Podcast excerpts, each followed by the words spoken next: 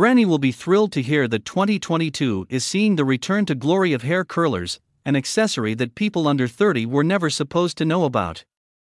And yet, they are the ones who have brought these rollers back into fashion on social networks, to pump up the volume with a big, bouncy blow dry effect. Maybe Granny was onto something after all. Why spend huge amounts of money on fancy hair dryers and the likes when you can get a perfect blowout with nothing more than curlers? That's a question you might ask yourself when you see this new trick that has gone viral on TikTok. The social network's young users now swear by these small Velcro accessories to bring volume to their hair, and even add a few curls for a more glamorous look. But, as usual, millennials and Gen Zers went digging into grandma's closet to show off this new find, which is, as you can see, not innovative at all.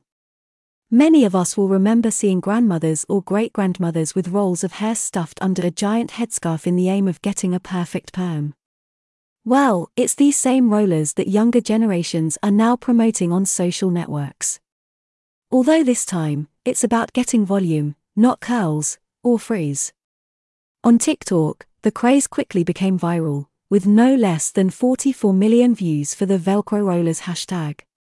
Plus, demand for tutorials continues to climb, with nearly 2.5 million views.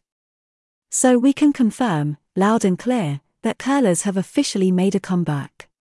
They make it possible to bypass the inconvenience and heat of a hair dryer while also making your savings. Convenient, economical, and effective. What more could you ask for? To achieve optimal volume, it's best to choose Velcro curlers that are adapted to your hair type and length. Shorter hair can opt for smaller curlers, although most tutorials on TikTok favor XXL size rollers. Another important detail is that you can use them on wet or dry hair. So, how does it work? First, you have to brush your hair thoroughly to avoid knots from getting tangled in the curlers, then apply a spray, mousse or cream, it doesn't really matter which. Then comes the crucial step. You have to separate your hair in several sections, suited to the size of the curlers, then roll each one up around the curler, one by one, from tip to root. Then secure it with a pin or clip. Once all the rollers are in place, feel free to give them a spritz of hairspray, then wait a good 20 minutes at least. All that's left to do is unroll them always carefully so as not to tangle your hair in the curlers, then style your hair with your fingers. Job done.